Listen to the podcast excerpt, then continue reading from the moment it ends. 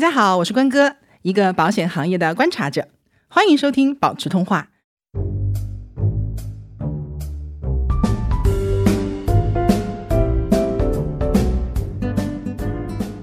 国家的养老保险体系是多层次、多支柱的，那我自己呢？我有没有养老保险？我有几根支柱？我有什么体系？如果我们想达到一个比较全面的、均衡的一个效果的话，那我们就势必要通过多种产品的这种配置和组合，去取各种产品之长，然后各个产品之间再有一个互补的作用，最后达到一个综合性的效果。我认为，如果做养老资产配置的话，我觉得就是一定要考虑，就是那个产品能不能给你提供终身现金流的功能，就是有那么一个标签打在你的脑子里面。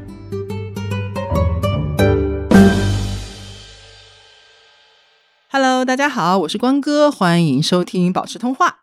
我们这一期的节目呢，请到了一位嘉宾，和我们一起来聊一下他的养老规划。那我们这位嘉宾呢，也是我们资深的听友加知识心情的新友，然后同时也是一位非常年轻有为的朋友。因为之前呢，他曾经跟我简单的讲过自己做的一个养老的一部分的一个规划，并且把这部分规划背后的一些思路描述的非常清晰。然后我看了之后，我就觉得天哪！居然有人可以把自己的在这么年轻的一个时候，可以把自己的养老规划想得如此之周全，并且把组合配置等等因素，包括这些思路，可以体现的非常的淋漓尽致。所以我觉得呢，呃，是有很多的点是可以拿出来跟大家分享的。所以今天就把他邀请过来了。那他就是我们今天的嘉宾小唐。Hello，小唐。Hello，关哥。Hello，萌萌。大家好，我是方小唐。好的，呃，我能问一下小唐今年多大了吗？今年三十岁，三十岁是一个还，我觉得在我们听友里面应该说算是一个比较典型的呃年纪，应该很多人跟这个年龄都差不多，所以我觉得可能也有一定的参考性。呃，那我能不能问问小唐，你的比如说大概的背景是什么样子的？比如说你的家庭结构啊，然后你的呃工作的一个状态呀，然后让大家去看一下有没有和自己类似的一个情况。好的，好的。家庭结构的话，就是单身的 三口之家，我跟我爸妈的三口之家啊，呃，暂无婚育打算。然后我父母他们有足够的能力负担他们自己的养老和医疗，啊，所以这一块我的负担比较轻。然后我的工作是现在在深圳工作满两年，是做公共服务和民生服务方面的研究。就包括教育、医疗、养老、住房保障、生育支持等等问题的这种政策的跟踪、问题的发现和寻找对策建议。然后学历背景，我本科是学习药学，研究生开始转学法律。然后一些近期的财务的背景就是。在住房上就是有宿舍，嗯，然后暂时没有购房的计划，当然深圳的房确实也是很难的。然后还有一点就是，我个人有近十年的低风险投资经验，就是债券类的产品、银行理财啦、债券基金啦，然后有三年多的就是股票基金的投资经历。这是我的基本情况。嗯，呃，其实为什么我要 Q 你讲这一段呢？我就是觉得，因为我之前跟小常先聊了一下，我觉得你所有的刚才提到的背景，其实都跟你现在所做的养老决策其实都是息息相关的。因为你暂时没有其他的一个负担，所以其实是可以全身心的把你的资产是用在自己的一个整体的打理上。对的，从好的一方面讲，就是你的财务负担不重嘛，可以拿一点钱去做规划。嗯，其实从不那么乐观的一方面讲，就是没有买房和婚育计划的话，将来进入养老阶段，嗯，这其实又是一个有稍微有点劣势了嘛。没有自有房屋，就是你你可能还要比别人多一个住房的开支，嗯，可能在家庭互助这一块是有欠缺的，所以也就有必要比别人多做早做这方面的准备和积累。对，呃，思路非常的清晰，就是优劣势其实都是很清楚的。其实我们讲不存在哪一种生活方式或者生活状态就一定有利于养老或者一定不利于养老的，因为很多事情它都是一个多因素的存在。同时呢，学术背景和你的工作背景实际上是非常的多元化、多学科化的。因为我最开始了解到他的一个就学历专业的时候，我也觉得很佩服，因为你想药学。就是一个很专业的跟医疗相关的一个学科。这个小唐本人还给过我这个用药的一些指点。非常的有理有据，就听完他讲了之后，立马去买了另外一种药。然后法律也是一个非常重要的，就是和保险或者说和财务一样，我觉得每个人都应该去多少了解一些的一些东西。然后同时，现在你的工作基本上就是和人生或者说民生息息相关的，对对对，教育啊、医疗啊、养老，也就是说你是可以掌握一手的信息源，并且更加。或者说能够获得一些更加有章法、更加真实的一些数据和材料，对吗？对，就是因为养老它本身就是工作会关注的一块内容，就是要做持续的跟踪，然后发现问题，然后思考。嗯，就是我们不可避免的这种知识工作者吧，就会把工作带入个人生活。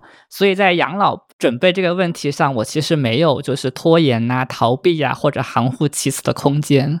我有很多朋友会说，比如说这个问题好遥远，我现在顾不上。或者说是这个问题太复杂，想不明白，暂时就不管了。但是我就必须要思考，而且一定要有结果。你不能说我自己都搞不清楚吧？然后我还整天在那写报告，说政府应该干什么，社会应该干什么，就很搞笑了。真的很真实。所以你看，其实我觉得一个人的工作内容真的会对自己产生影响。那我的工作就会让我自己对财务这方面就想的特别多。这也是为什么我会把小唐请过来，我就觉得他所得出的一些结论，或者他的一个思考和决策，并不是那种空穴来风、无中生有的一些东西，或者是拍脑门随便自己就做了一个感知上的决定，而是通过了很多呃有前提、有资料、有调查、有数据的一个思考的过程，可以吧？可以这样说，对。然后学科背景也是嘛，就是作为药学的，那我们是直接面对就是疾病风险、衰老风险，然后包括疾病带来痛苦风险。然后作为法律的，那我们也是说，它整个教育的背景就是说，你要去识别风险、规避风险，当风险对如果发生了，你要维护自己的利益。多年的这种学科训练吧，其实我就是这种风险厌恶的性格。而且，然后后来，当我听到关哥的播客，然后，然后，尤其我还看了《百岁人生》那本书，然后我就理解到，就是长寿是一件蕴含着很多风险的一个概率事件。就那人的思维惯性就是，那我也要为此做点什么。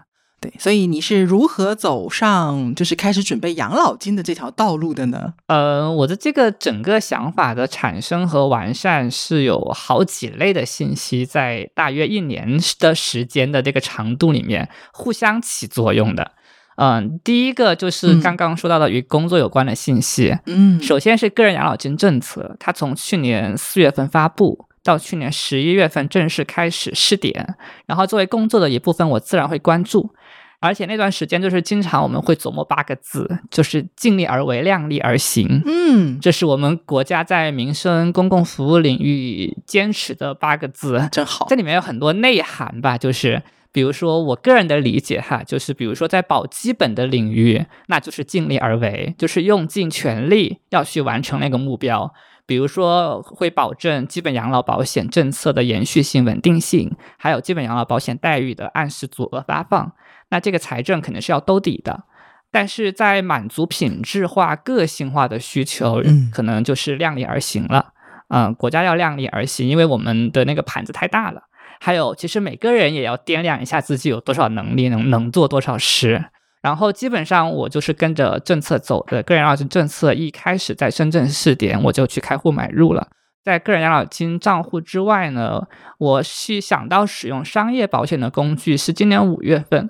呃，有一个动因也是与工作有关的，嗯，就是五月份开了中央财经委会议，然后专题研究人口的情况，还有研究其他情况哈，嗯，有一个专题是人口情况，然后会议公报呢也对养老它有一句话的描述，就养老政策今后要做什么宏观的描述，但其中有一个逗号的那个短句特别戳中我，就是说要加快发展多层次。多支柱的养老保险体系，就是我就会思考，就是国家的养老保险体系是多层次、多支柱的。那我自己呢？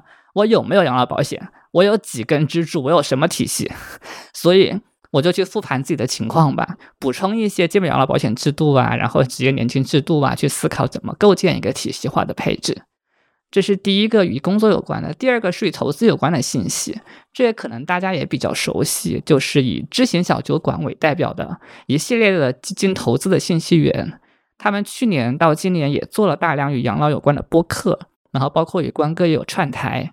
他们的观点也很鲜明，当然也符合他们的定位了，就是养老专项投资是长期资金，应该投入到长期潜在收益率最高的地方，就是股票市场。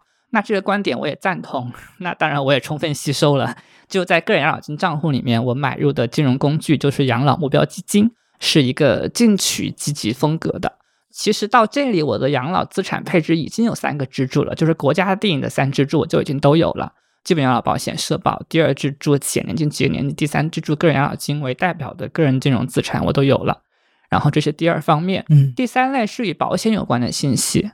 我是从去年十一月份开始接触到商业养老保险商业保险的概念。嗯，我在网上找到了关哥的博客和公众号，首先是学习了基础的保障配置的理念。然后到今年四月份的时候，我的基础保障还有父母的基础保障都做的比较合适了，然后我就开始听与养老保障有关的内容。之前就是随便听听，但是四月份之后呢，我就在仔细的听了，在思考就是保险这个工具它的功能啊、优劣势啊，以及自己需不需要啊。我印象很深的是我听诗诗的那一期讲那个养老的作用，就这一期起到了一个临门一脚的作用。一个是我印象很深刻，那一期把那个保险在养老资产配置中起的那个安全垫、兜底网，还有防风险的作用，就很清晰的传达给了我。然后就是它不是一个冲收益的，它是一个垫底的，在养老的领域也是这样，就是把保险的定位讲清楚了，你该期待什么，不该期待什么。第二就是那一期解决了我当时一个很大的疑惑，就是其实我也没有很多钱。我看着算出来的那个未来每个月能从保险中拿到的钱，我看着也觉得很少，也觉得很寒碜。嗯，但那一期就是给我点透了，一个就是我们本来投入就很少，如果只有这个能力，那你只能就是尽力而为，做能力范围内的事情。第二个就是一滴水汇入大海的理论，商业保险这个工具只能提供这么一滴水，嗯，但是我们还可以通过别的工具，在更长的时间跨度来去积累更多的水。涓滴细流可以汇成大海嘛？然后也是在播客之外，我接触了别的信息，比如说看了就是《百岁人生》啊，《新长寿人生》啊，《老后破产》啊，《老后两代破产》啊几本书，去学习了保险法，还有保险保障基金管理办法。你就是要去了解那个养老年金那个长期的保险合同，它那个安全性到底是什么意义上的安全性？自己真的去看了，对，去看了，对，也是因为我那个背景吧，我。也不太费劲啊，嗯，看了也不太费劲，然后就看了一些产品合同，然后因为我是用到了两种保险嘛，不仅仅是传统的那种商业年金保险，最后就是三点五的停售也起到了一个 推波助澜的作用，这也不可否认的。嗯，第四类就是跟就我跟家里交流有关的信息，因为我开始给父母配置保险以后。我就逐渐开始参与家庭的财务管理决策了。我妈也会给我咨询一些意见啊，然后讲一讲以前家里的那些事儿啊，然后就很有意思的一个情况，就是因为我父亲他事业还是比较成功的，然后他是我们家的就是那个赚面包的人嘛，但是我父亲做的理财决定就往往不太行，只能顾都是一些不太正，对，都是一些不太正规的，然后高风险高收益。的那些呃产品，但是最后兑现的就是风险了，那个收益就没有兑现。嗯，所以我从他身上就吸取到了教训吧，就是投资理财呀，专业性始终还是很强。这个人老了，真的可能就跟不上时代，要被人割韭菜了。这是有真金白银的损失。对，就把这个投资理财上被割韭菜的风险非常生动的呈现在了我的眼前。真的。呃，还有一个就是那个理论上的高收益未必最终可以兑现嘛？对，就是你不能 all in 一个理论上高收益高风险的东西啊，就强化了风险思维也是。嗯。然后我妈妈呢，就是那种保守型的投资者，她就是定期存款，偶尔买一点银行理财。但他就是我们家里面负责首付的那个人，嗯，还真的留下来了。对啊，我从我妈妈那里学到的经验就是，只要你人还在挣钱，那你投资方面收益低一点，只要稳定不赔，也蛮好的。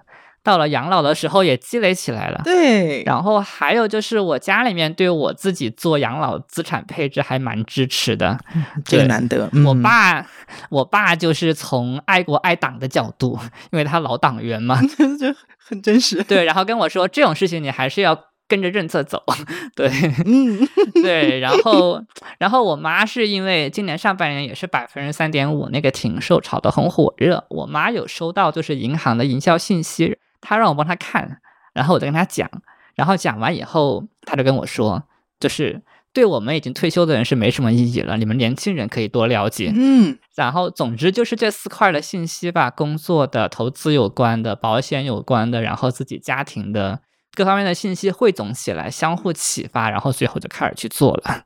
我的感受是这样的：首先，第一个呢，确实，呃，你在信息的获取上是有一定的便利性的，但是呢，呃，其实每个人每天都在接触很多的信息，能不能把这些有用的信息，比如说归拢起来，然后分辨出有用的信息，并且去加以思考和利用，这个其实也还是蛮重要的。对，而且其实我接触的也基本都是公开的信息，可能大家不会去往这方面看，对，也不一定可能也不会往这方面想，对，也不一定关注。包括有些可能信息送到你眼前，你也可能不会去看。对我估计大多数的朋友 听友是不会去看什么中央开了什么会，说了什么东西。对 这就是工作带来的便利性，我们会去看公报。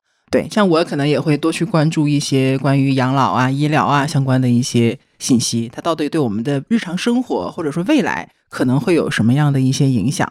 哎，插一句，就是我自己因为在保险行业和银行业、金融业都是也是时间比较长，也会有一种什么感觉呢？就是现在可能大家近两年看到很多的政策，其实速度是非常快的。对对，今年尤其快。因为以前很多的政策都是喊好久，可能都没有落地，就一直在给你吹风。是但是这两年会有一个感觉，就是就很快的就落地了。对所以从我的角度是感觉什么呢？就是我是觉得很多政策会拿出来讲，它都不是一个莫名其妙的事情，都是有根有源的事情。对它部委在之前已经做了大量的研究，不管是部委本身也好，还是说是部委他们的研究机构也好，包括各地的一些试点提的意见也好，嗯他们这个拿出来，他们是做了大量的研究，这是我的看法哈。对，嗯，我的感觉就是，而且很多的政策其实你看着彼此之间没有太大的关联，但它其实背后的根源都是一回事儿。比如说养老的相关的政策，包括教育、医疗，其实它背后可能都跟人口问题相关。是的，但是，这些事情，你可能如果你往前推，往十年、二十年之前推，其实你都能看到一些政策它带来的一些端倪。所以，就现在有很多的政策下来之后，我会觉得说并不意外。我倒是觉得说，嗯，终于落地了，因为已经听说了好多年了，已经。今年确实越来越受重视，像去年发了个人养老金之后，今年发了国家养老基本服务的名单嘛，就就是你大概看一下会知道那些东西是保基本的，那些东西国是国家给你的，那些东西以外的，可能你就要靠自己准备一下。然后今年还有一个趋势，就是尤其把养老和金融经济关联的特别的紧密，包括前几天开中央金融工作会议嘛，那公报上还第一次提到说要做养老金融 这篇大文章，对，大它是并列的，好几个金融，但养老金融是其中一个。当时我们看到都还蛮惊讶的，也是新提法，其实就是你个人养老资产的配置要通过金融的手段，在未来实现保值增值，这可能也是国家看到了这个方向。就我还是蛮乐于看到这些政策的变化的，因为就代表着，嗯、我们去做养老的准备，可以选择的产品，嗯、应该是越来越丰富的。因为以前我其实就会有一种感觉，就是呃，关于养老方面的产品，尤其是有政策优惠的产品，其实是非常有限的。大家能选的时候，可能就是也就是一个商业养老金可以选，但是选商业养老金又有它自己的一些呃限制的地方，也不是适合所有的人的。所以这两年又是出个人养老金，然后个人养老金当中呢又有不同的产品类型，同时又出了专属的养老金，啊，就是不管是这种稳健的还是灵活的，包括说这些产品的门槛其实相对来讲还是很低的。嗯，因为刚出嘛，包括说这个税优的政策都是刚出的，它不管是限额也好，还是产品类型也好，我觉得都还是比较低的一个门槛。我觉得未来的话，第一呢，产品肯定是会越来越丰富，那大家有各种各样的选择啊，适合各种人群、各种资产水平的人。另外一个呢，就是上限也会提高，你可以有更多的资产或者说更多的配额放到这一类的产品当中去，对吧？你比如说现在一个人养老金一年是一万二，对，对吧？我觉得未来涨到什么两万四、三万六，这个都是很有可能的一个事情。他肯定是为未来预留了空间。对的，所以从这一点的话，呃，因为比如说去年讲个人养老金的时候，我也收集了很多问题，我就就发现很多人说啊，这一年一万二可能作用也有限。其实大家就是我觉得就不要太在乎这些刚开始的一些政策细节，因为未来一定会有更大的空间给大家。对，但是有一部分声音说一年一万二，未来就是未来作用有限，但很多朋友是一年一万二也不会往里面放的，所以对，所以这个就是人太多嘛，大家的。心态不一样，心理预期也不一样。对，就跟之前买那个商业年金的时候，就像我考虑的，就是看缴费觉得很多，然后看收益觉得很少，就 就总觉得有一点不满意。但其实就是属于你没有想清楚，就是有多大能力干什么事。其实它就是一个对应的，嗯，就比如说三点五的年金好了，养老年金好了，其实就是我不买这个年金，我自己攒钱，按照三点五的一个年化的一个收益。我到老的时候，每年去取钱，其实也就是那个水平啊，那个也不容易。其实，对，关键就是那个三点五，其实也不是那么容易实现。瞎说什么大实话？嗯，那好的啊，你看大家对于就是小唐为什么会去给自己准备年金，其实我觉得也很清楚了。呃，因为有充分的这样一个信息，加上个人的一些判断，所以他做了相应的养老的一些决策。那小唐能不能给大家介绍一下？就是你目前，因为你只有三十岁嘛，现在肯定还只是第一阶段。我相信你未来肯定还有第二阶段，甚至第三阶段更多的一个准备。那目前这个阶段，你现在做的这个养老的配置大概是什么样的一个情况呢？首先还是要理清楚自己已经有的东西，就是与工作绑定的。嗯，我之前讲到的基本养老保险，就是社保养老，这个肯定呃有工作的人都有，而且大多数吧，对。你自己说的都没底气，就是说的这肯定是不太准确，因为现在有很多灵活就业呀，伤到某些人是 吧？对对对对对，但我觉得大家还是尽量有能力都有。对对，如果有能力的话，还是让他都有，因为它确实体现了很强的国家福利性。嗯，基本养老保险，而且你还可以细分，它有个人账户、统筹账户。对，这两个的性质也不一样，因为个人账户是个人资产，统筹账户是你未来可以从国家获得这个物质帮助的权利。它不是个人资产。我在这里插一句啊，因为呃有很多人有这样的一些疑问或者是疑惑，我替大家问一句啊，就是你认为值不值得去呃参保这个社保的养老？其实值不值这个事儿，我觉得从数上来讲你很难判断，因为你缴进去肯定是一部分缴给个人账户是个人资产，一部分缴给统筹账户了。这个东西我未来也算不出来，因为它跟年龄有关，活得长才合算。对对，跟年龄有关，跟你缴费的那个基本的那个收入情况有关，是吧？你是在社平工资以下还是在社平工资以上，这个都有区别。但是总体来讲呢，我认为基本养老保险有这样几个优势吧。一个就是，其实它也是参与股票市场投资的，就是社保基金在帮大家投资，而且收益不错，好像。对，它的收益不错，而且它虽然参与股票市场投资，但它年度公布的记账利率是法律规定不能低于银行定期存款利率的。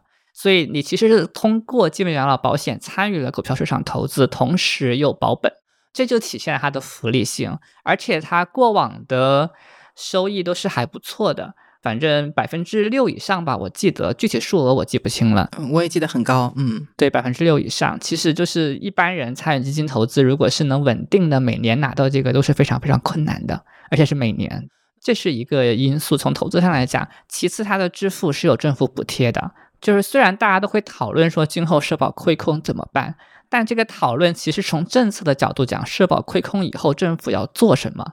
但其实对我们每个领取的人来说，那办法就是唯一的，就是政府要补贴。这个也是说社会保险法里面明确规定的，政府要补贴的义务，保证养老保险的按时足额的发放。就是你个人账户的钱是你的个人财产，时刻能查到，每年的记账利率也是时刻能查到。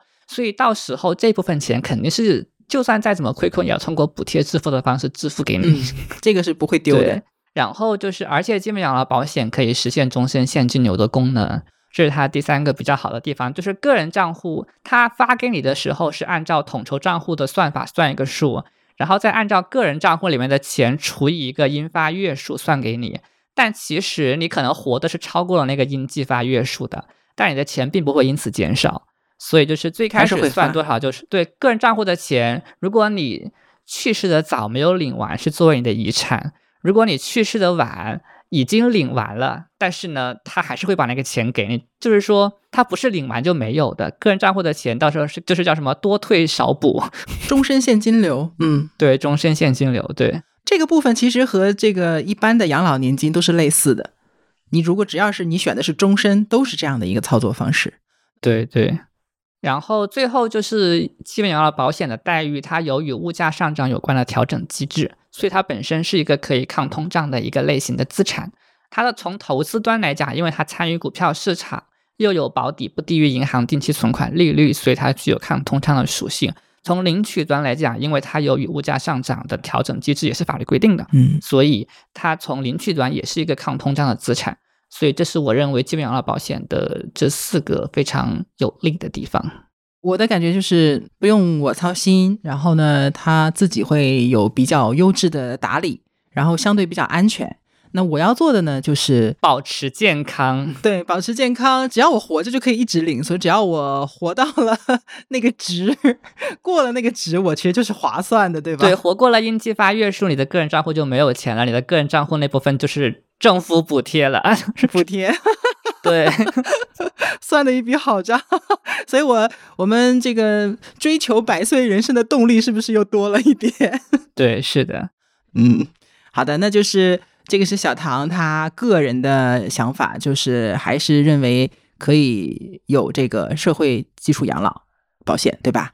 是的，因为其实，在整个国家制度里面，如果你不参与任何与这种国家政策福利性的配置的话，你在市场上配置，其实你是要交更高的价格的。嗯，你看社保基金管理你的钱，他也没有收你的费。对，你在市场上你还要交基金管理费。对，反正或明或暗的都是有成本在里面的。嗯，好，这是第一个部分。第一个部分，第二个部分是职业年金、企业年金。啊，这一块我们这个工作是有的，嗯，它是第二支柱。然后它的特点呢，它也是一个市场化运作的，参与股票市场，所以对我来讲，从投资端它也有抗通胀的属性。嗯，我我们认为股票是抗通胀的资产哈，具体的原理我们就不多说了。明白。呃，然后职业年金呢，按照规定，它可以在你领取的时候转化成为年金保险，去实现终身现金流。当然，现在这个机制。怎么讲呢？才开始几年嘛，可能领的人也不是很多。对对，所以到时候大家再看效果吧。但是职业年金有一点呢，是比不上基本养老保险的，就是它是会有亏损的，它是可能会有账户浮亏的。我去年去年我就亏了两百块，好大一笔钱。对，因为其实职业年金也是属于统一去交给机构去运作的，但是它就是。是多少就是多少，会亏损那就亏损，因为它是在股票市场嘛，它也有这个浮动。对，它就不像基本养老保险那样那么强的福利性了，没有国家给你兜底。但是它也是一个长期的一个投资，所以这个这种短期波动其实还是可以接受的。对对对。然后第三块呢，是因为我如果不做住房的购房的话，那到我退休的时候，我应该还会有住房公积金的账户余额。这个就是属于存量资产的范畴了。哦，你不会提前取吗？这个提前取你也取不完嘛。哦，好的。对，因为能够做到全额提取的，这合法的手段哈，能够做到全额提取的只有那些情形。你不买的话是很难的。对，很难的。那我觉得我大概率可能是会有这一块的。嗯，我我印象里，呃，在深圳的话，租房提取应该是百分之六十五最多。百分之六十五，然后然后它偶尔会上调幅度。我记得前年好像就上调到了百分之八十还是多少，记不清了。然后从今年这个月开始，它是上调到可以全额提取，但是为期只有一年，所以一年之后你也不知道什么情况。它这个权利是地方的，对它有政策性变化。对，嗯，你会取吗？嗯，就是我的规划是我就是每个月提百分之六十五嘛。如果我做全额提取的话，然后多出来的那部分我会转投到其他的养老专项投资的领域。对，就还是把它留在那个养老的池子里面，住房公积金的百分之三十五。嗯，好的，非常的有章法。对，因为住房公积金账户的问题就在于你把它留到那个账户里面，它每年只有百分之一点五的利息，那肯定是要贬值的嘛，对不对？对。嗯，但是我觉得，如果说目标是为了不贬值的话，还有除了你要把它取出来之外，你取出来做什么，其实也是一个很重要的点。对，是的。像我就是百分之六十五用用于消费，剩下的要么放在里面，要么就拿出来转成别的养老专项投资。对，有因为有的时候如果拿出来处理不善的话，还不如放在里面，对吗？啊，那倒也是，攒下来了。对，是的，所以其实也是具体的看，嗯，这也是一个不错的一个方式，嗯也是一个嗯、算是一个小小的现金流补偿。对，是的。嗯，好的，这是第三个部分。哎呀，那攒到你退休的时候，这个钱也不少呢。希望如此。好的，我们一起来努力，盼望。对我们以观后效。然后这三个是与工作绑定的，在这工作绑定以外呢，我就给自己做了一个养老的专项投资的一个计划，就是也是分成三个部分，三个部分分成三等份。第一部分呢是我叫托底资产，就是它就是一个商业养老年金保险，我选择了三十年缴费期，然后从六十五岁起领。好长啊，对我来讲，它的意义就是：第一，它是一个不算低的无风险利率，因为我买的那个时候是那个三点五的时期嘛；嗯第二，它有极强的确定性，就是我清楚的知道到我领取的时候是多少钱。我前面三个与工作有关的，就是属于你不确定最后是多少金额嘛。然后我的性格呢，又是属于如果你一点确定性都看不到的话，就或多或少觉得有一点不安全、不安。嗯，所以我就。对，所以我还是给自己配了商业年金保险。虽然那个确定性的金额非常的小，到了三十年后可能就更小了，但是无论如何，它是它给我带来了一份安定感，有很强的情绪的价值。确定性，对的，对对的。然后它有高度的纪律性，因为这这是由保险产品的那个特性决定的，就是你的缴费是很有纪律的，然后你的取出也是很有纪律的，就是不宜提前取出，最后的领取也是高度有纪律的，所以它就构成了我托底资产的部分。尤其是在最近一两年，就是那个利率下行的情况下，这样一个产品在我配置的时候，包括从现在来看，都还是非常有吸引力的一个选择。然后这是第一类，第二类是我给它取名叫安全资产，就是是一种政策性的保险产品，叫专属商业养老保险。然后我选择的呢是保底利率相对较低的一个进取型的投资计划，对应的是它的预期的年化收益率会高一点，大概在百分之四到五左右。嗯然后我是计划从六十五岁起领，但是它这个可以改，这又是它稍微有灵活的地方。嗯然后它的投资计划也是可以改的，你把它改成一个保底利率更高的，然后预期收益率又稍微低一点的一个稳健型的投资计划也是可以的，每年可以转换一次。嗯所以对我来讲呢，它是一个固收加级别的预期收益。然后呢，因为它有保底利率的存在，所以也是具有保本的刚性兑付的功能。然后它是一个灵活的缴费方式，你随时可以追加，然后随时也可以不追加。每年交多少也不确定，也可以变化。对，也可以多加，也可以少加。嗯然后呢，灵活的缴费方式，中等的纪律性体现在它的取出。虽然你可以更改取出的年龄，但是你始终是要在那个就是要退休的那个年龄区间内才可以开始领。这是第二类安全资产。第三类是进攻资产，进攻型就是通过个人养老金账户申购积极风格的养老目标基金，目标就是获取股市的长期收益，然后用好个人养老金账户的减税政策，以及养老基金 Y 份额的降费优惠。所以对我来讲，就是它是一个有风险、有机遇的一个资产类别。然后它缴费方式也是灵活，有上限无下限，怎么个频次都可以。然后中等的纪律性，对，断了也可以。中等的纪律性就体现在你只能够到了法定退休的年龄才可以取出。然后这也是一个没有年金化的产品，所以它最后的体现形式，如果我不做年金化的那种转换的话，它最后的体现形式应该就是和那个住房公积金余额一样，是一个存量资产，就可以一次性拿走的。对，一次性拿走。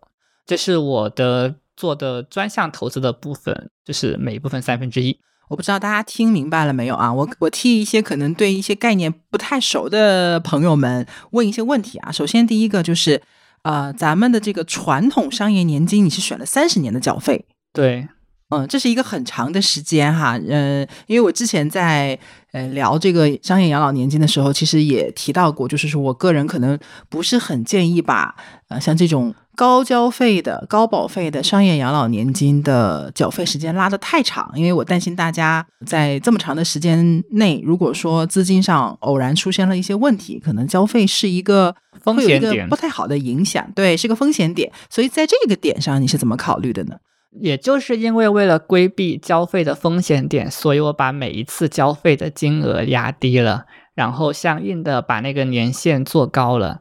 这样就是它就是一个细水长流式的，不会给当期缴费造成压力的一个缴费方式，也就是保证了我可以把这个纪律性坚持下去。嗯而且也是跟我的年龄有关嘛，三十岁，然后又刚参加工作，其实我也没有太多的资产可以一次性拿出来交，但是我又想买这个，那我就小步做一点，总比什么都不做好，就是这个意思。对，所以其实呃，我们有时候其实这相当于是用时间去换空间。对对，虽然我你看这个东西就是活学活用啊，虽然我们不建议把时间拉得太长，但是呢，对于一些可能我的存量资金没有那么多的人来讲，我又想去利用这样的一个规划，那么我是可以通过这种方式，就是总量可能不变，因为比如说啊，我打比方，比如说总量都是投五十万，像有些人他可以用五乘以十的方式来做。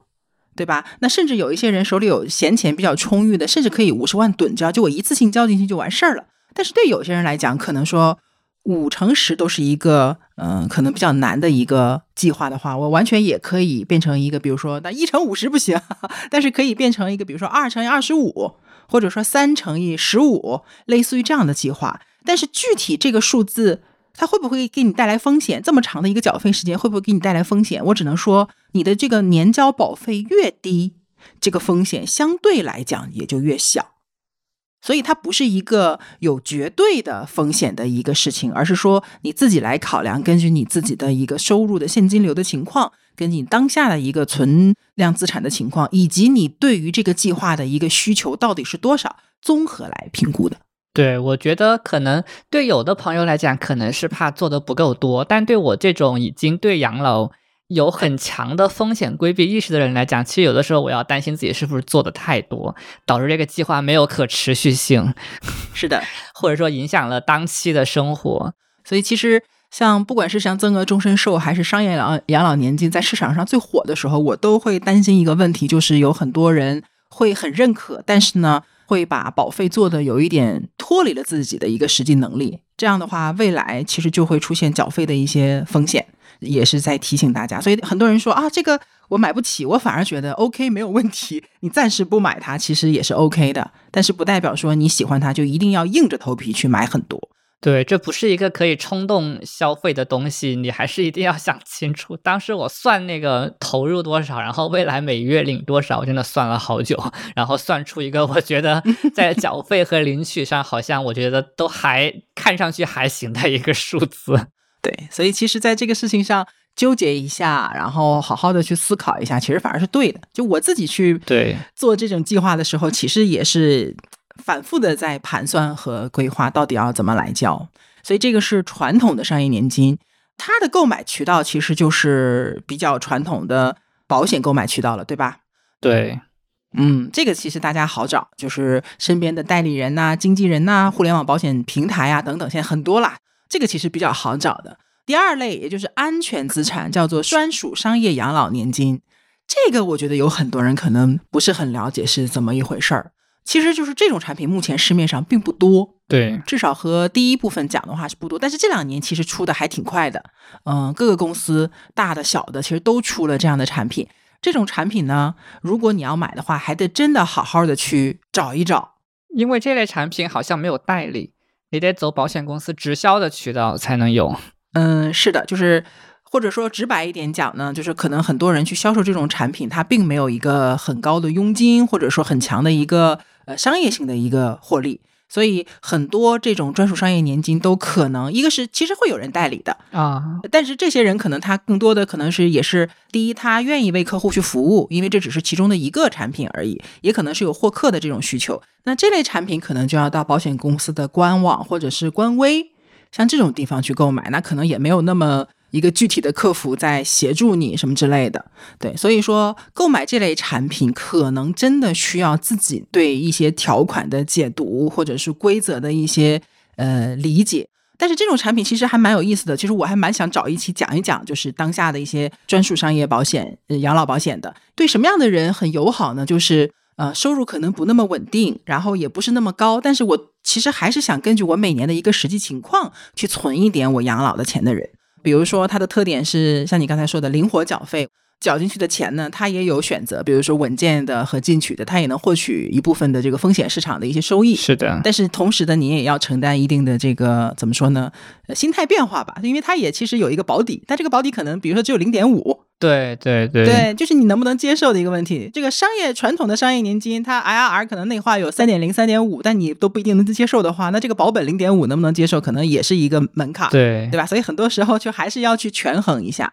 第三类进攻型资产，也就是你刚刚说的个人养老金当中的那个养老基金产品。所以这类产品其实怎么说呢？呃，我们去年讲养老个人养老金的时候，其实也聊过，就里面其实有很多产品的类型。但说实话，去年聊这期节目的时候，也没有什么产品可以讲。就刚出来的时候，对，刚出来可能产品展示都还不是很全面。对，去年我想聊这期节目的时候，就去看产品，看来看去就觉得没有什么可以跟大家讲的。但是今年呢，就是各类产品就陆陆续续的已经在出了啊，不管是这种啊，嗯，对基金类的，包括说一些非常类似于传统商业年金的一些保险产品，也在这个个人养老当金当中是有选择的。对，专属商业养老保险也在个人养老金里面嘛，你也可以通过个人养老金买商业养老保险，买那个专属的商业养老保险。包括说，如果说我想省税，但是我这个产我这个钱放在里面，你可能也不想做进取型，想要一些现金流或者说有纪律性的东西的话，选它也是 OK 的，嗯，对吧？嗯，所以就是帮小唐跟大家去解释一下，就是它的三类配置分别大概是一个什么样的。就如果大家想抄作业的话，一定会有人想抄作业，你到哪里去找？传统的商业年金就找这个传统的呃保险销售渠道。然后，呃，这个专属的商业养老保险，你可能要找一些官网，你要找到真正是这个名字的产品，别找错了。然后，个人养老金的产品，大家就是在自己的银行的那个范围里找就可以了。所以你看，其实是很有门槛的，能把这三类产品弄明白，分别是什么，在哪里，有什么区别。自己要买什么，然后三类产品是怎么搭配的，其实是非常非常考验人的。对，这里面有很强的政策性，然后还要看合同啊，知道他们到底分别都是干嘛的，所以确实还是做了很多功课，可能也还是受了我这个专业和职业的便利，才比较简单的接触到了这些信息。对，所以赶紧把你拉过来作业给大家看一下。就是不是说每个人都要做一样的配置，但是这种思路其实是非常值得借鉴的。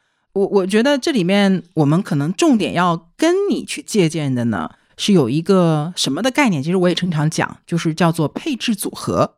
当时第一次看到你的这个操作的时候，我就非常的感慨，就是 哎呀，我也很难得见到一个人能把，而且是能把养老产品做成一个如此。就是进可攻，退可守，层次分明，然后有理有据的这样的一个配置组合。因为我一直在启发大家有一个什么概念呢？就每次单独讲到某一类产品的时候，你就会发现每个人都能挑出它很多的问题来。因为你懂的，就是投资什么不可能三角，对吧？收益性、安全性、流动性，对，就是它的一些这些大家都想要的一些特性，它是没有办法在同一个产品上都完全体现的。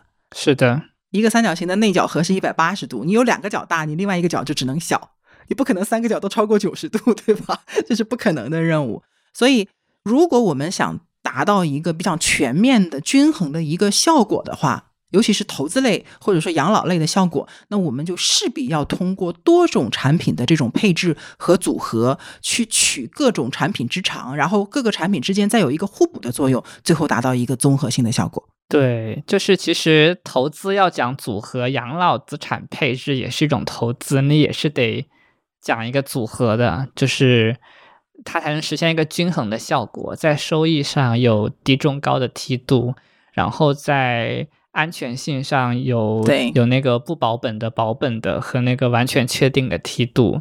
反正就是各种各样梯度吧。反正我现在看着我这个，如果算上我工作绑定的那三个的话，我觉得就非常好，就是有收益梯度，然后大部分都能参与股票市场，或多或少都具有抗通胀的能力，然后大部分也都是具有法律意义上的保本的特性的。越看越开心，是不是？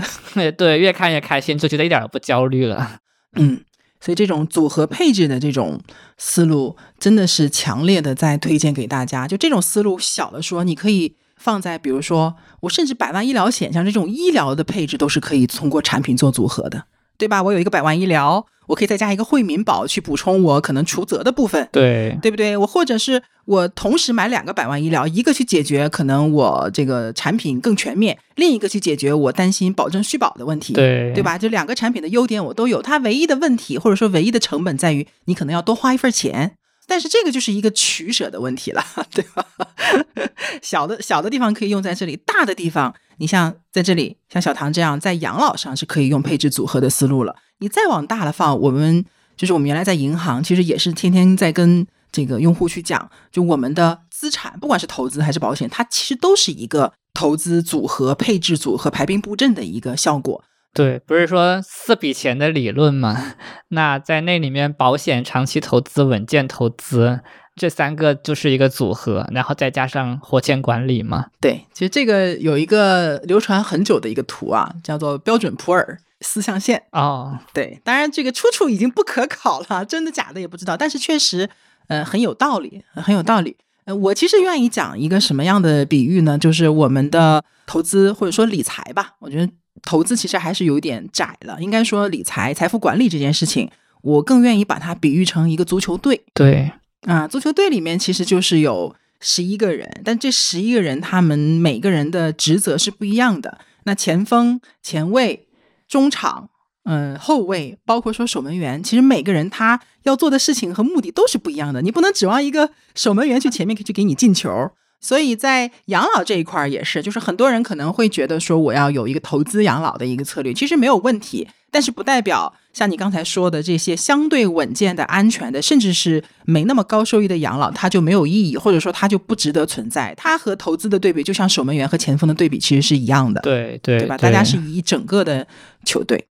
行，那这个部分呢，就是呃小唐的一个他自己的养老的一个配置啊，我数了一下，应该现在应该是有六个，呃六个部分。嗯，如果再加上，比如说你自己还有投资产品，嗯，对吧？其中一部分可能也是为了未来的养老所准备的话，那也相当于你的整体的全盘配置实际上是有七个部分的。反正投资产品用不完的，就到了养老就自动变成养老资产了。你看，这就是我们讲说你去准备一个投资目标，或者说准备一个资金使用目标的一个多元化的配置。啊，多元化配置的好处就是这个不行，还有另外几个拖着呢，对吗？对，所以就是嗯多支柱、多体系的。对。那呃，我再问你一个问题啊，就是这个配置比例你是怎么考虑的呢？比如说像这七个部分当中，呃，有三个部分是跟工作挂钩的，它具体是多少不是由你自己来决定的，那我们就抛开不谈，对对吧？但是它其实也你是能感觉到它在你的整体的配置当中，它占的一个比例是多少？比如说从效果上来讲，其实也是大概能估量出来的。另外三个部分，也就是这个呃不同的三类年金，你的这个比例是怎么来安排的呢？这个比例其实也是分好几个角度。首先，第一个，你的交费比例占到你的，比如说现金流啊，大概是多少的一个比例？占到我每月的现金流的百分之十五，就三个一共占到百分之十五。嗯，百分之十五。再问一个更基础的一个问题，就是因为你说你已经把基础的保障类产品也配的差不多了，那这个部分是占掉多少呢？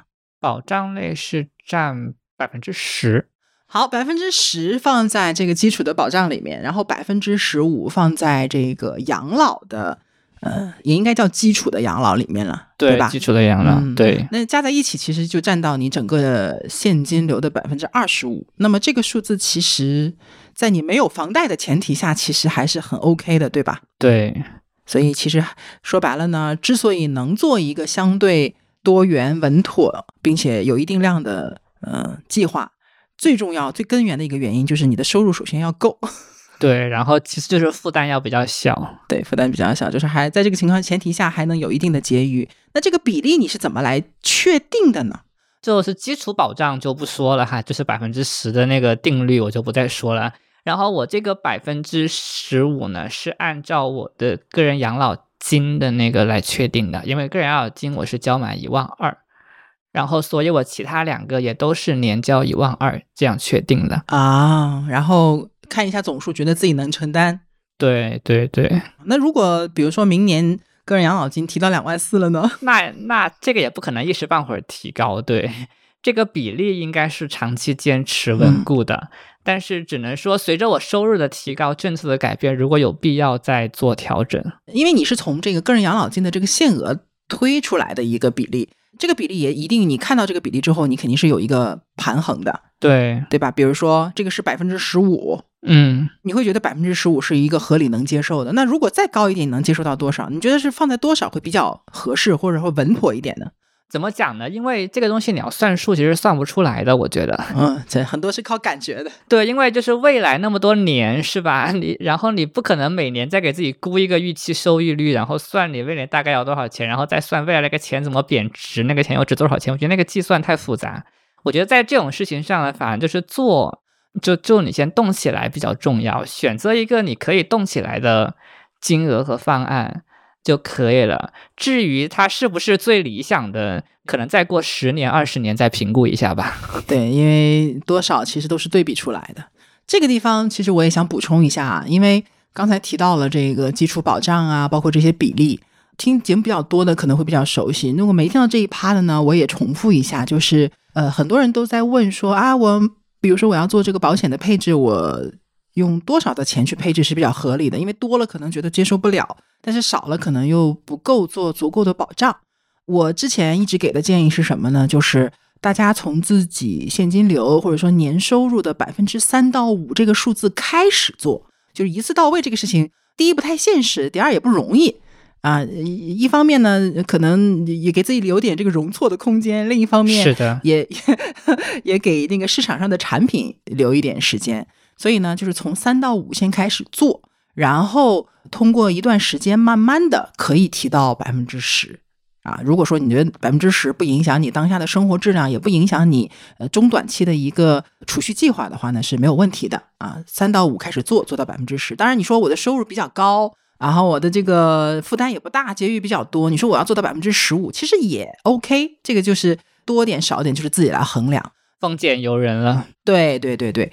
这个部分是基础保障啊，这个基础保障指的是像医疗险呐、重疾险呐、寿险呐、意外险这种有杠杆的、跟人的生命和健康有关系的一些险种。那么像养老类的产品，它不属于基础性的保障，那么就在此之上，根据大家自己的情况去定就好了。比如说，我现在做完了基础保障，我可能真的没有什么太大的能力去结余去做养老规划。那你晚两年做，我觉得也不是什么大问题，因为它不是一个说急迫性非常强的一个事情。对，嗯，但是你说我确实是很想做，那我只能做一点，呃，也不是不行。我觉得就是如果你已经很想做，但是如果你只能做一点，那你就做一点吧，因为如果你不做的话，你就会一直想，对，会是个心理上的一个问题。但是做的话，我的建议是能从少的部分做，不要一上来就做太多。因为我确实见到过一些不是很好的案例，就是可能给一个年轻人去规划一个养老的产品，一上来就占掉他年收入的百分之三十，甚至到五十。啊，我是觉得这个有点太过了，那就有点只顾未来，但是你就你当下就有点惨了。对的，对的。那大家年轻嘛，对吧？不管是你是要结婚生娃，还是说我要去提高生活质量，其实都是要用钱的。所以还是要在中短期有一些积蓄才好的，不要把这因为保险的这个保费它还是相对是一个固定的、比较刚性的一个支出。对啊，你就不要给自己限制的太死，所以可以少做一点，就是不会那种伤筋动骨的那种就好。对，这个地方呢，就是说跟大家聊一下这个配置的比例啊，比例。接下来我想问一下小唐啊，就是以你在三十岁自己也在做投资嘛？对吧？市场的投资啊，不知道你的投资效果如何？嗯，那么在这种情况下，你是怎么理解就是未来养老的这个现金流呢？因为你刚才提到了它是你的一个现金流。对，呃，怎么讲呢？我认为如果做养老资产配置的话，我觉得就是一定要考虑，就是那个产品能不能给你提供终身现金流的功能。就比如说你买养老基金，可能现在提供不了，那可能你脑子里面也要有一个到期转换的一个思路，就是有那么一个标签打在你的脑子里面。嗯，对，我觉得这是跟长寿风险直接挂钩的，因为就是随着年龄增长，我们就可能会面临，比如说呃财富管理和掌控能力下降的风险。我爸爸是一个显著的例子，是的。而且而且还叠加了可能我爸爸容易冲动的一种风险。你是担心自己将来也会那样是吗？我其实我觉得我的性格里面有冲动的那一面，对我很明显能感受到。就是我其实我就像是有点杠铃的那种，要么在偏保守，要么在偏冲动，就比较少中间平衡的位置。嗯，对，所以对我就是自我感知吧，对嗯，就是对自我的一个认知。对。然后还有就是，比如说嗯失能失智的风险，对这个可能就比较严重了。然后还有比如说到时候需要有人照护的话，照护人员的道德风险。就是说的难听一点，就是如果你终身现金流比较少，但你有一堆余存量资产的话，是不是可以杀鸡取暖？真的，对，但是如果你存量资产一般，但终身现金流丰厚的话，它是不是那个杀了鸡就没有卵了嘛？是不是？让你活着，好好的活下去，就是一个人形的 ATM。对，这是个人性的问题。其实就是说白了，它是一个兜底类的产品。对，然后，那我们想到的就是，当我们不是很理想的一个情况，可能是什么样子的，对吧？而不是说我理想的情况是什么样子，这个产品在那个时候能起到什么作用？对，因为我们做配置本身就是抵御风险，你的配置不要带来新的风险。像您说的那个，比如说之前说的那个赡养老年金的金额不要做太高，嗯，就你本来为了抵御风险，导致了新的财务风险。然后包括你不要做太多可能存量资产的内容，就是以免把自己陷入怀璧其罪的风险之中。嗯，还有一个就是坐吃山空的风险嘛，就可能你的境遇还可以，但是你就每天都要计算，哎呀，我今天从我的那个基金里面取多少钱出来比较合适，然后万一遇上一个大跌缩水了很多，那我到底是取还是不取？就把自己陷入到这种每天都要做复杂的财务决策，这个怎么讲呢？你过得也不顺心嘛。不是谁都适合就是经常性的做这种决策的。有些人可能天生他爱这个，很适应，但不是谁都有这个嗯精力或者说意愿去做这件事情。对，就不是每个人都是个会计。对，所以其实还是要看自己是什么样的一个风格去决定。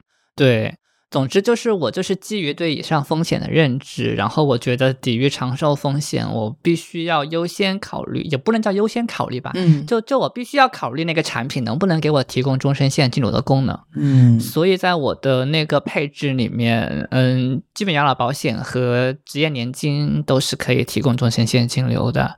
专属赡养老保险和赡养老年金也都是可以提供终身现金。然后有有的是可以转化成中心现金流的，有的是也就是你还未来还有一个选择的机会。对，还有选项，对对，所以你看这就是一个配置的作用，就是有既有你选择不了的，也有你能选择的一个部分。那么这三类产品其实还有一个共同的特点啊，就是他们都有一个在退休年龄到来之前你是取不出来的一个强纪律性。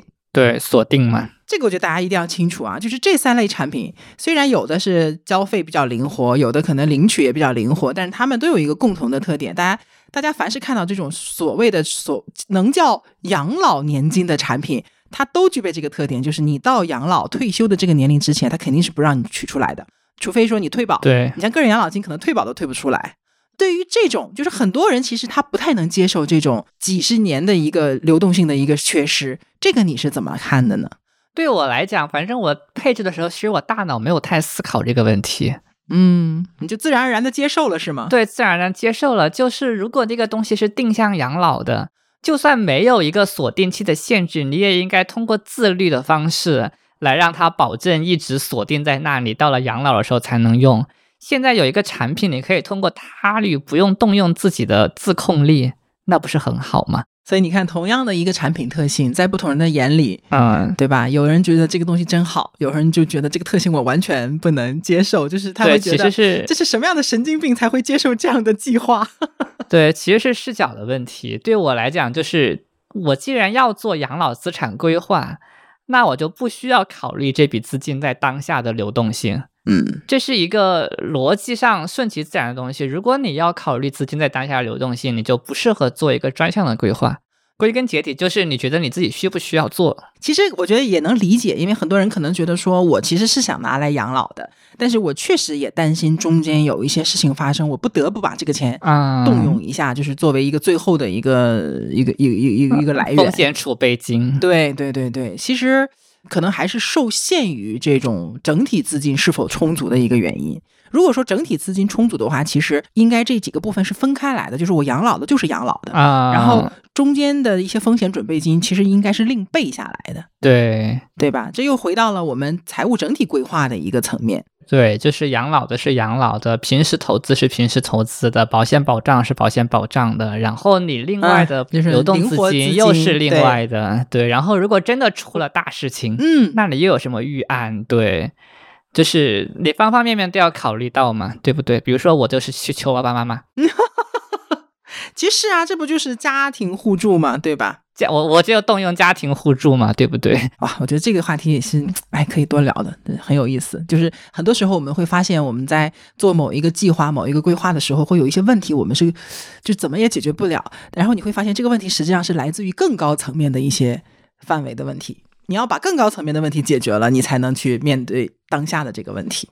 对，比如说，你看，就我现在我才工作两年，然后就算我不做养老投资，如果真碰到什么大事，那我肯定也只有通过家庭互助啊，对不对？嗯，对，那你还是幸福的，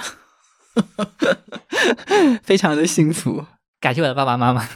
对，所以就是我们所有的经验，大家都是借鉴一下，不合适的地方也不要随随便便的抄作业。所以我其实不是很建议，我一直不是很建议在财务规划乃至保险配置上就随便的抄作业，因为个体的区别其实都是有的。非常的大。对，还是借鉴的应该是后面原理性、原则性的思路。对，就是客观情况的区别和你主观感受的区别，可能都是不一样的。条件都一样，但是偏好不一样也不行。对，是的。嗯，还有一个比较常见的问题，你是怎么思考的呢？就是关于这个计划如此之长久，长达三十年，那如果它抵御不了通货膨胀，会不会觉得有点亏了呢？其实我们之前聊这个也已经 或多或少有聊到了哈。。对，首先，之前我也我在讲每个资产的时候都反复强调过，它有没有参与股票市场的部分。如果他参与的话，首先我认为这个资产在性质上它是具有抗通胀属性的。嗯，其实通盘看下来，我的这几个准备里面完全没有抗通胀属性的，只有住房公积金和那个托底资产的那个商业养老年金。嗯呃，但是住房公积金我们就不说了，反正那个都是你改变不了的。然后商业养老年金呢，呃，我们可以从两个方面来看它。第一个是从它本身来看它，第二个是把它放到一个大的组合里面去看它。嗯对，其实放到大的组合里面，就是它不承担这个功能，它是个守门员，它不是进攻员。对，就让它守门儿就好了。然后另外一方面，如果只是从单这个产品来看它抗它通货膨胀能力的话，呃，我个人的观点就是，其实它的收益率也没有低到跑不赢通货膨胀。我是说就，就是 CPI 的数据，因为我认为就是商业养老年金保险，它是最基础的那个养老配置。就是是一个最托底的那个安全垫，所以它不需要很强抗通胀。如果它能够跑赢 CPI，我觉得就可以了。它本身也不是，它就算是参与投资市场，它也不是前锋，，对对对它顶多算一个中后场，对对也不需要有太强的进攻能力，对吧？对，所以就是从那个产品本身来看，我认为它能够跑赢 CPI 长期的增幅。然后，如果真的遇到最坏的情况，我们也没有办法，那那就不要想它了。你也不能够因噎废食，对你也不能够害怕那个恶性通胀，你就什么都不做，是吧？然后最后就是，如果从一个资产组合的角度来讲，呃，有其他的产品冲在前面，它就不考虑抗通胀的属性的问题了。而且你还有其他的投资，也是在努力的去抵抗这个通货膨胀。对，而且我们还有人力资产，是吧？我们每个人都有人力资产，人力资产也可以，嗯因为也也可以抗通胀嘛，这才是最有用的。是吧？你的工资随着通胀也是慢慢上涨的嘛。对，嗯，我是觉得，嗯，至少我我这个年龄段的人，抗通胀的主要的手段就是人力资产的不断提升。收入，对，不然的话，从我小时候到现在，这个通货膨胀是很可怕的。但是我们的生活其实还是越来越好的。对，其实这就是我们长我们国内之前经历的是经济发展过热时期的一个怎么讲呢？就是经济过热型的通胀。这种通胀其实虽然是通胀，但是其实我们每个人在这段时期是享受到，其实是受益的。对，通胀只是一点点美好的烦恼。对的，是生产力上升也带来的一个结果。对，只是一点点幸福的烦恼，完全就不需要考虑要怎么去解决它。嗯。嗯，另外一个我可能要说，我想讲一点啊，我觉得我也憋了好久了，我也借这个机会表达一下，就是因为确实，比如说三十年后这个钱不值钱这个事儿呢，会有一种模糊的概念，我觉得这个倒是可以理解啊，但是并不代表说，呃，尤其是我是见过一些人张嘴就来的说，哎呀，现在的一万块钱，什么三十年后就只能买一瓶矿泉水。我觉得这个其实是有点，就是太过于夸张了。大家对数字，我觉得还是要敏感一点。比如说，如何算复利，如何算单利？这个一万块钱，按照比如说百分之三也好，百分之五的一个通货膨胀，三十年后它到底购买力是多少？其实大家是要会算的。嗯，你会看到，能看到那个真实的数字到底是在什么样的一个位置。真的不要随随便便的听别人张口就来这种的，就是你现在的钱到了三十年之后就如何如何，那个其实是非常危言耸听的一个数字，还是要看真实的数字，数学是不骗人的。其实我一直都认为跑不赢通胀，有的时候像是一个伪命题，又怎么样呢？就是对，就是适当的通胀和经济过热型的通胀其实都是好现象，都有利于我们经济的发展和收入整体的提升，这是一个点。然后还有一个点就是说。就是只要我们在整体的财产组合中善加利用抗通胀的资产，对于通胀，我们就还是在理论上是不用担心的。比如说股票类资产啦、房地产啦、黄金啦，然后或者是人力资产啦。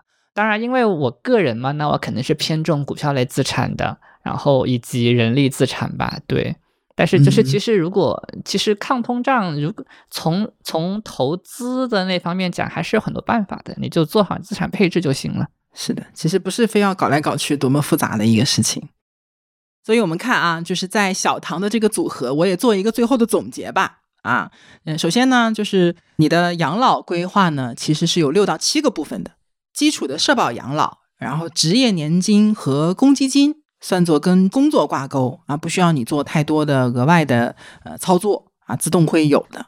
那么你自己针对性的在做的呢，有三个部分，一个是商业的。传统的养老年金啊，这个部分呢，它是用来托底的，它的纪律性最强，确定性也最高，对吧？但是它的灵活性也相对的差一点，并且呢，呃，它也可能和我们这个投资市场的收益没有什么太大的关系。那么第二个部分呢，是安全资产，也就是专属的商业养老保险啊。那因为你选的是进取型，所以它是跟上一个相比呢，是有一定的梯度的。而且是有投资的一个参与，有相对保本的部分，也有相对可以就是进攻的部分，是一个固收加的产品啊。缴费又灵活，领取也相对灵活，既可以一次性的领，也可以转化成年金，有就是变成现金流来领。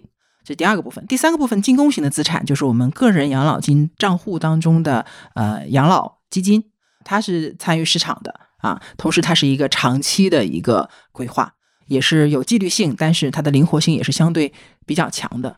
那么，嗯，在这三个之外啊，你自己还有其他的，不管是投资类的还是储蓄类的这种长期的规划，它都有一部分未来可能是会进入到养老的这个呃资金池当中的。所以加在一起，相当于你有七部分的养老资产的一个规划。那么，我觉得啊，至少从我的角度来看，对于一个三十岁的呃年轻人来讲，已经是是一个。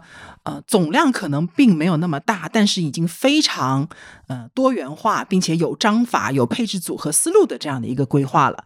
呃，我总结了一下呢，就是呃养老金数额做了叠加，七个部分其实是叠加嘛，对吧？每个部分可能看起来不多，但是放在一起可能就还是比较可观的。同时呢，配置风格互补，整体是一个比较稳健的，但是这里面又有一个小范围的一个进攻防守的一个配置。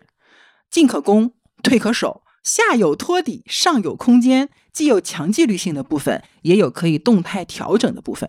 从产品维度上看呢，这个组合之外呢，还有你的投资啊、存款的部分。